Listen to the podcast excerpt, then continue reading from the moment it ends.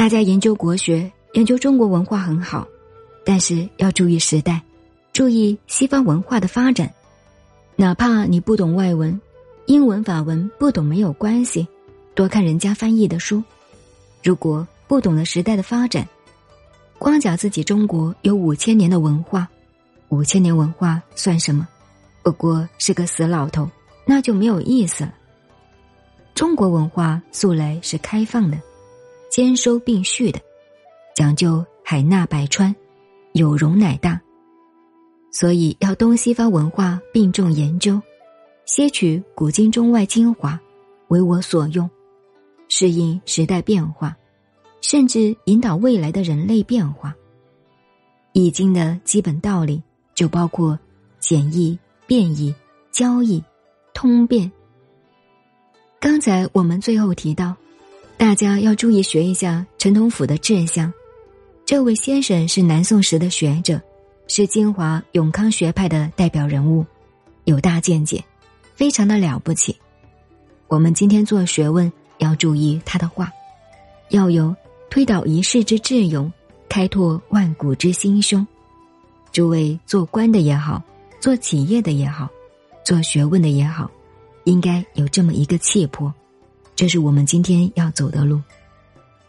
以我看来，中国文化真的要开始翻身了，但是很可怜的，没有基础。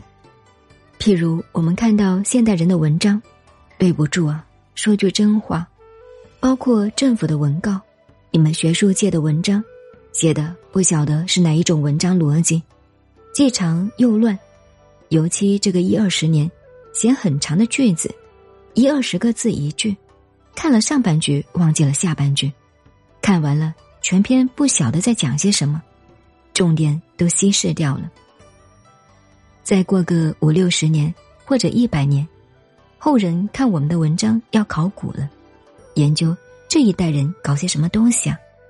我们是很丢人的。可是重新建立文字的文化，这个白话文推行以后，要怎么样建立呢？这是一个问题。既要使大家看得懂古书，又要适应时代。我倒主张你们看看梁启超的《引兵式文集》，走捷路，那是新旧交流的那个时代的文章。他跟他的老师康有为。后来慈禧太后要杀他们，两个人都逃走了。我们今天老实讲，共产主义也好，自由主义也好，三民主义也好，对不起啊，我年纪大了，可以讲一句公平话，都是门面的东西，真正内容都用了康有为的大同思想。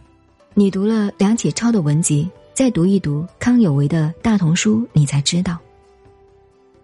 今年开始，我听说我们国家气势很大，的确有开拓心胸的气象，甚至听说，我是听来的，老了都是乱听的。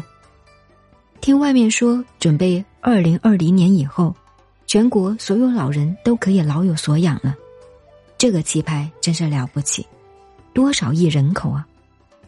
又听说，现在准备推广中医中药。将来每个乡村医药店都有医师去坐诊了，是不是真的这样？这个气势够大了，这是中国文化。因此，诸位知识分子读书还是要走捷路，走好了捷路之后，随便你涉猎了。像我推广中国文化这几十年，悄悄的推广，影响到全国乃至外国，美国还有资料反馈回来。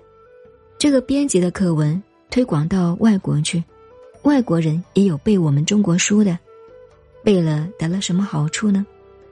英文、法文都不行，一背中国书，写中国字，老年痴呆没有了。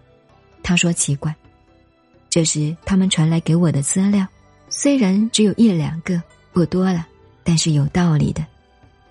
你们大家把我这个没有用的老头子，白头宫女。叫做男老师，你查我的书上，我三十几年前在国民党的中央党部讲过，批评他们，批评国民党。我说你们搞的，把中国文化也破坏了。我说，今后中国文化要开始发展，未来的时代中国文化文字变成世界上通用的第二种语言，一定会实现的。也许英文还会慢慢的衰退。这个话我现在再提一次。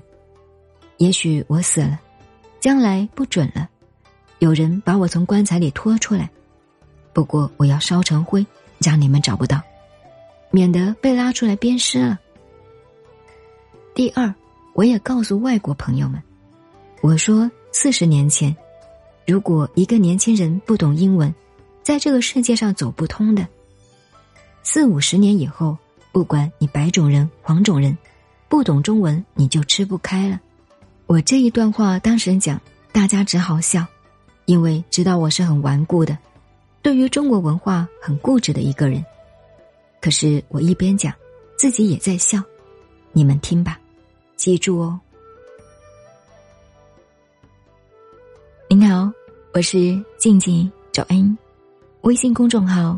FM 幺八八四八，谢谢您的收听，再见。